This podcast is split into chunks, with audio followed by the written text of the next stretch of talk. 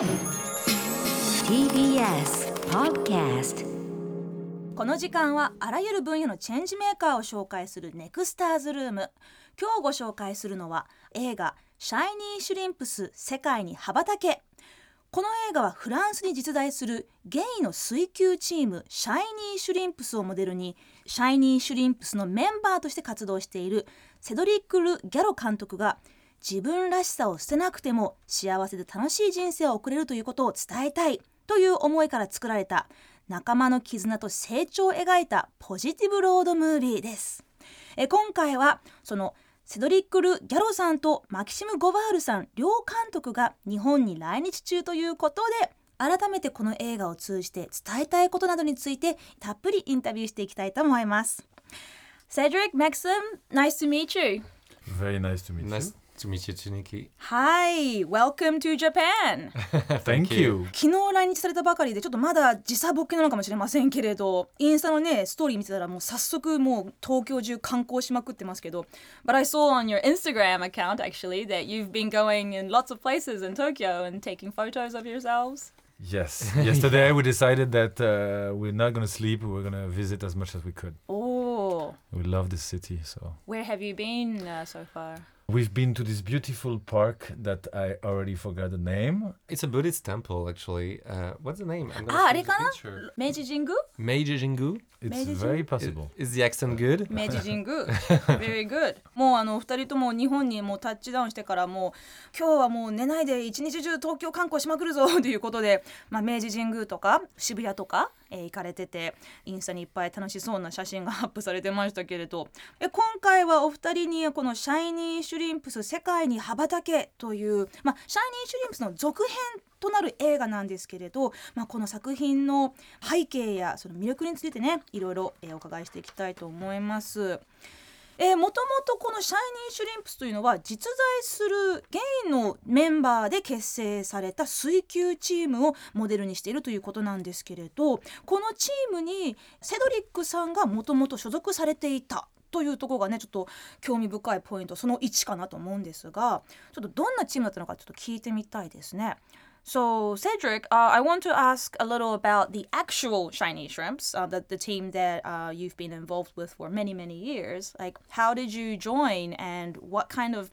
people are there in the team? Well, I joined them like 10 years ago. It was a friend of a friend telling me, you should go there uh, because you're gay and you don't have much gay friends. And, uh, and they're super nice and they have a lot of fun. But I didn't expect anything actually. I just wanted to do a sport and uh, meet incredible people that today are my best friend. And yes, I want to to make a tribute to this friendship and uh, because you know when I was like a, a teenager, it's um, going to sport classes was kind of scary, especially when you are different, because being different in the locker room is not very comfortable. And and in this team, actually, when you are different, you are celebrated and you are encouraged to celebrate your difference. So that's why I wanted to show a to do a positive movie about gay people because usually especially in France LGBT movies are about it's always drama about HIV or being rejected. Of course it's part of our life as well and it's important to tell it. But also I leave so much positivity and great energy and love. I wanted to share the love and to say okay being gay is a chance. Mm-hmm. So this is how all the adventure started. はい I see えーセドリックさんもともと10年ぐらい前に、まあ、あの友人の方からこのシャイニーシュリンプスというね水球チームに入ってみなよって誘われたそうです。まあ、あのご自身がゲイなんだけれどあまりゲイの仲間が友達がいなかったというところで、まあ、お友達がねこう誘ってくれたんですね。ただまあセドリックさんご自身は、まあ、その仲間作りというよりただまあ単純にスポーツがしたかったんだけれどでも、まあ、実際に水球を始めてみたらもうめちゃくちゃいい人たちともう大の親友同士に、えなれるぐらいとても美しい友情がねそこで見つかったそうです。でまあもともと10代の頃学生の頃はスポーツをするのが怖かったというんですね。まあ、というのもそのロッカールームとかその更衣室で、まあ、思春期の頃、まあ、そのゲイの少年にとっていろいろねこう不安とか恐怖を感じるような経験があったのかなと思うんですけれどでも今となっては、まあ、今の時代ね周りと違う普通とは違うということでも、まあ、それがこう称賛に値するというかすごくそれセレブレートされるっていうところがねあの頃から違うのかなと思うんですけど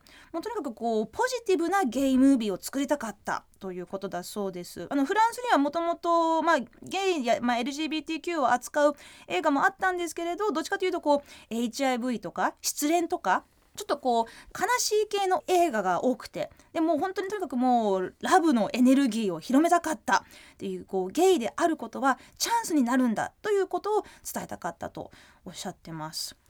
でそこにマキシムさんが関わるようになったんですかね。Maxim, when did you come on board on this project? Uh, pretty early, uh, we had a, a common friend that was a, a producer. Actually, I went to the meeting. I already did a comedy about a LGBT hero before, uh, even if me, I'm straight. And uh, so I, I, I went to the to the meeting to the restaurant to meet Cedric for the first time, and I had decided before I was going to say no, because it was Oh. uh, LGBT movie again, and I was like, maybe I'm not the best person to do a second movie about it. And we had lunch, and at the end of the lunch, I said, ah, I think I have to do that movie. へえ。This なる idea is so good. なるほどね。あ、そうなんですね。あのマキシムさんご自身はあのストレートなんですけれど、まあこれまであのいくつか映画のえ監督や脚本を手掛けていらっしゃってて、であの過去に LGBT のヒーローのえ物語を作ったことがあったんだけれど、まあまたこういうそのシャイニーシュリンプスのオファーをもらった時に、まあ正直いやーまた LGBT 系の映画は自分じゃなくてもいいかな、自分が作るのが本当にふさわしいんだろうかって思ったんだけれど、セドリックさんと、まあ、ランチをしながら話を聞くってなってで、まあ、ランチが終わった頃にはいやもうこの映画はやんなきゃとなんかすごく確信したそうです、まあ、それぐらい魅力的なストーリーだったということなんでしょうね。まあ、この映画のストーリーについてもねちょっとじっくり聞いていきたいなと思っております。本当にもうすごくエンターテインメントなんだけれどこうぐっとそのなんか社会課題にね向き合ってる作品だなと私は感じました。まあ、物語はね、まあ、歌とダンスが大好きなお騒がせ水球チームシャイニーシュリンプスがゲイゲームズという大会に出場するため開催地東京を目指すっていうことが始まるんですけれど、まあ、フランスから東京に行く乗り継ぎに失敗してしまってロシアに降り立ってしまった。でそこで一泊過ごさなきゃいけない。でもロシアは、まあ、ゲイ差別がものすごく横行している国で彼らは大ピンチにっていうところでね話がどんどんどんどん展開していくんですけれど、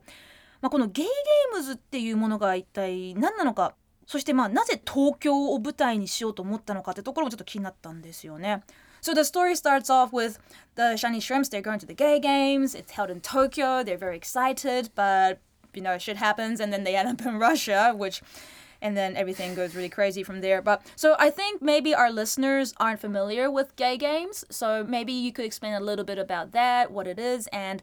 um, as far as I know, it's never been held in Japan. So why did you want to have the gay games in Japan, in Tokyo? Well, the gay games are a sport competition. Uh, it's like the Olympics games, but for LGBTQ people and straight people as well. They are welcome, of course, if they want to play with us. But the idea is to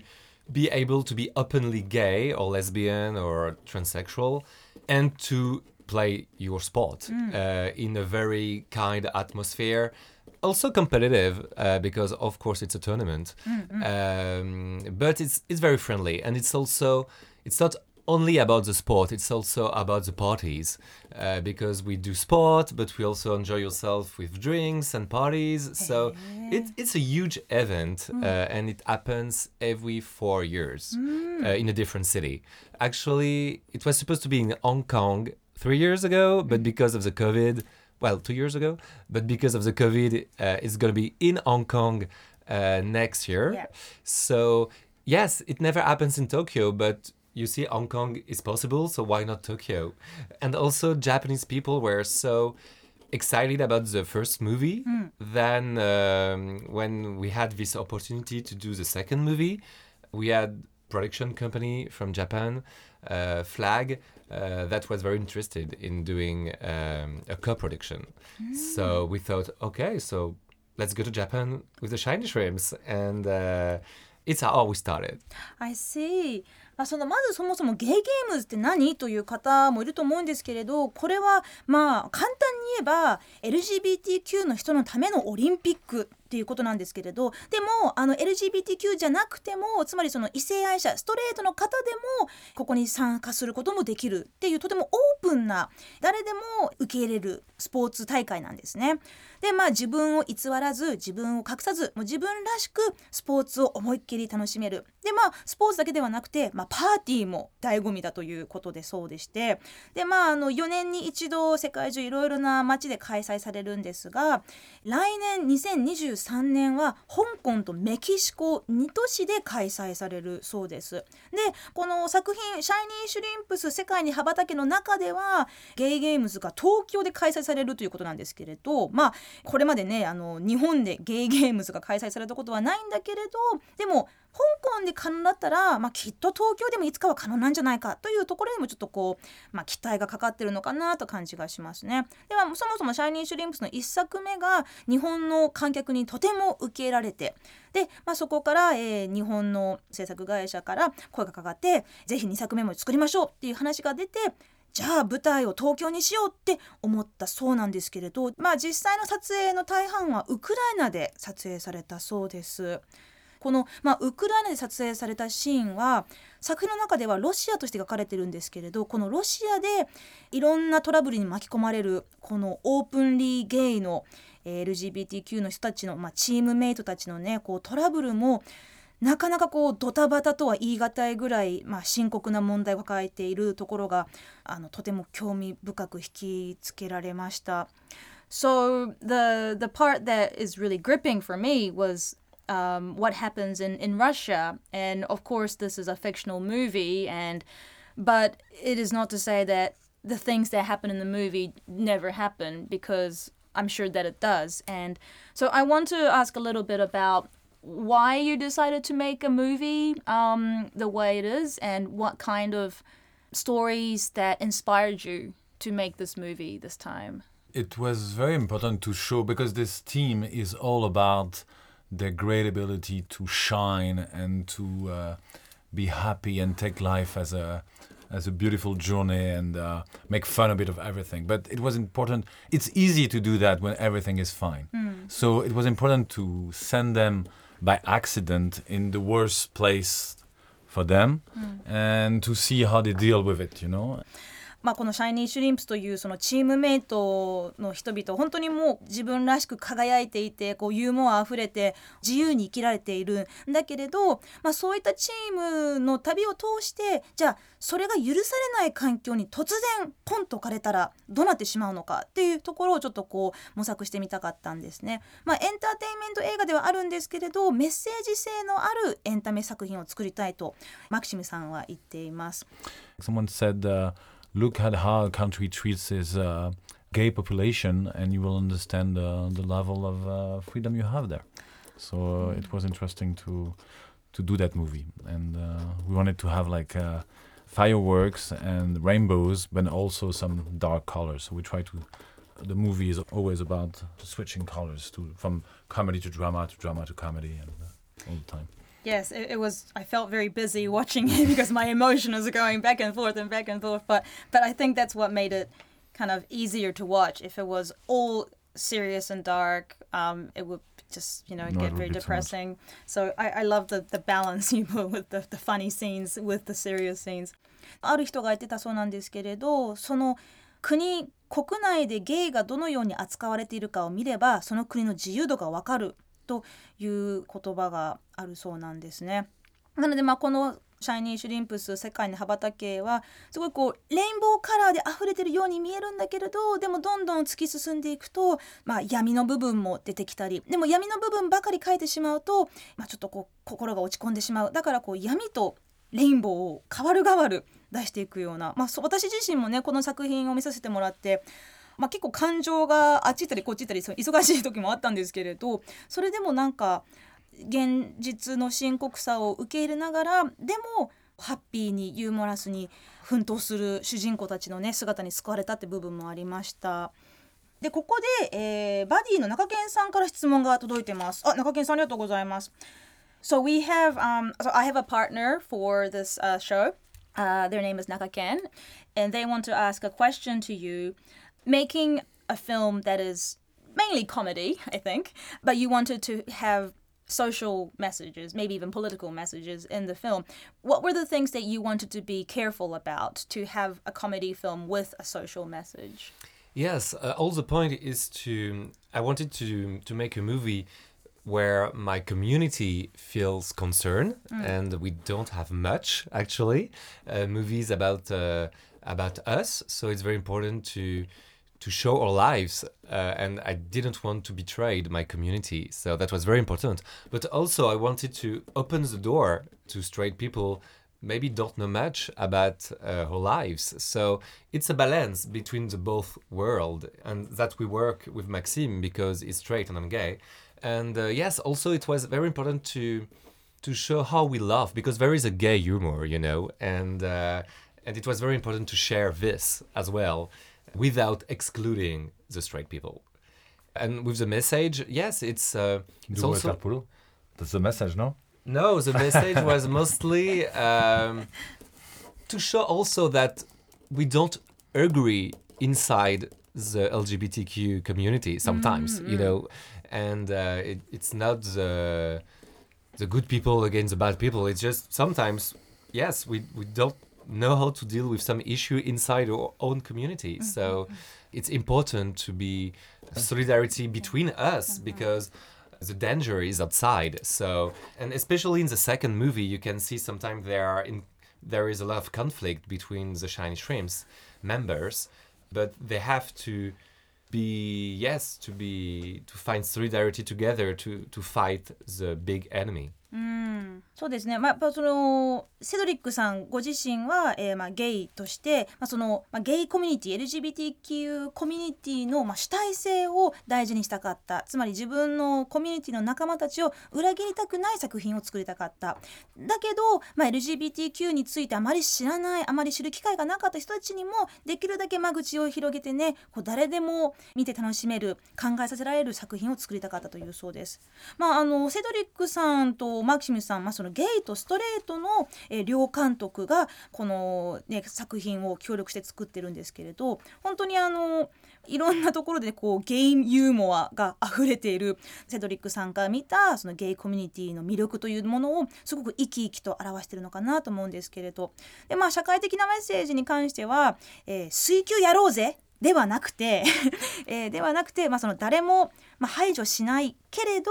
LGBTQ といっても同じコミュニティの中でもいろんなごたごたがあるんだと、ね、善対悪とかそういう単純なものではなくてそれぞれ個人個人同士の中でもいろいろな、まあ、葛藤とかぶつかり合いとかある。だからこそ、まあ、連帯というものを大事にしていかないといけない、まあ、そのコミュニティで連帯をしないともっと外側にあるもっと大きな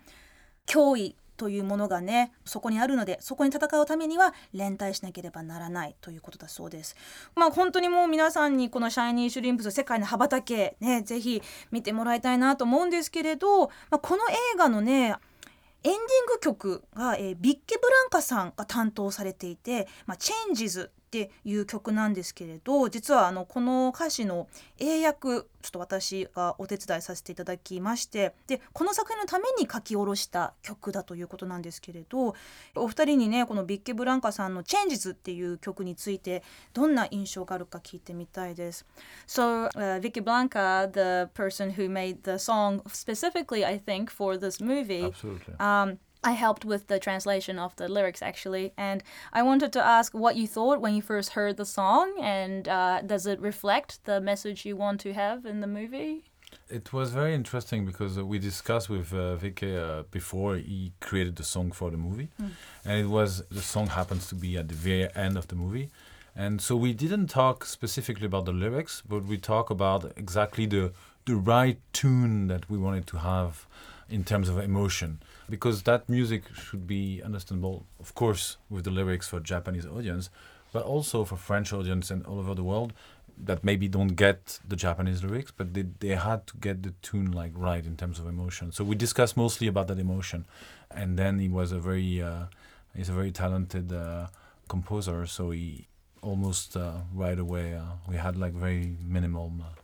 Uh, so it was very interesting, and actually we talked to Vikim uh, mostly on uh, on Skype and stuff like that. And I think we're supposed to meet him like today or tomorrow and do a few interviews together. So it's gonna be a cool moment. Wow, that's great.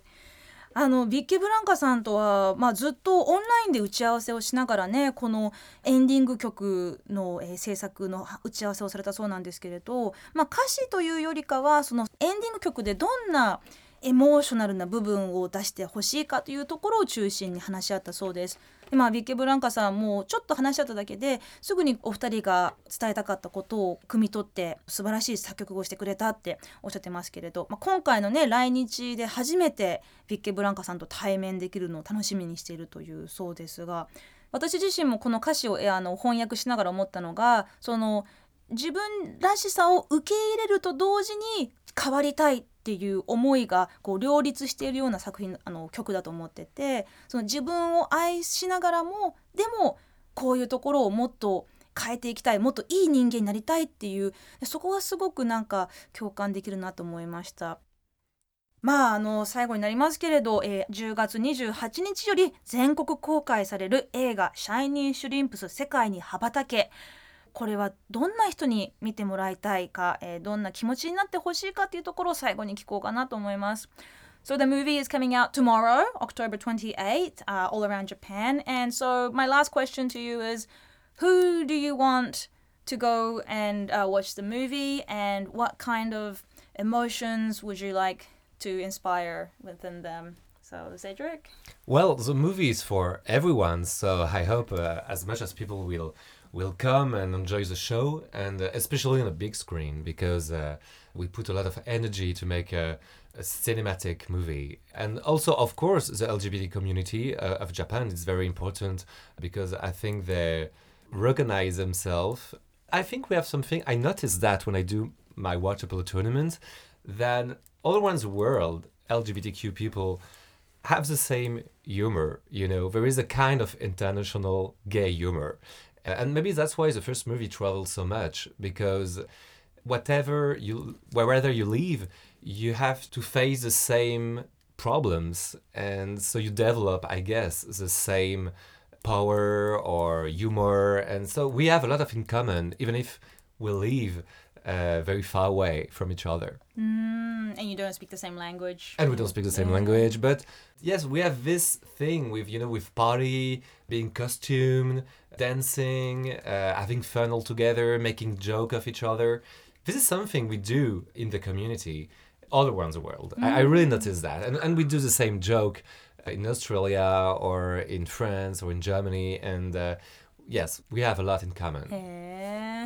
まあねセドリックさんにとってはもうもう誰でもウェルカムな作品ででもちろんねその大スクリーンで見てもらいたいがためにいろいろこだわって作った作品です。でもちろん日本の LGBTQ コミュニティの人たちにも見てほしいし文化も言葉も違うけれどもしかしたら、えーフランスの LGBTQ コミュニティを見て共感できるところもあるかなと思うんですね。まあ、というのもセドリックさんこれまで数球の大会でいろいろこう世界中の開催地やチームとの交流を重ねてるんですけれど言葉や文化が違ったとしてもユーモアがすごい似てるなと思うところがあるそうです。まあ、もしかしたらですけれどお互い似たような境遇を持ってゲイ当事者として生きている中で、まあ、パーティーだったりこうコスチュームを着飾ったり和気あいあいと過ごすっていうそういった文化がもしかしたら共通するのかなと感じてるそうです。なのでまあこの作品を見たね日本の LGBTQ コミュニティの人たちもこう思いっきり楽しんでほしいなと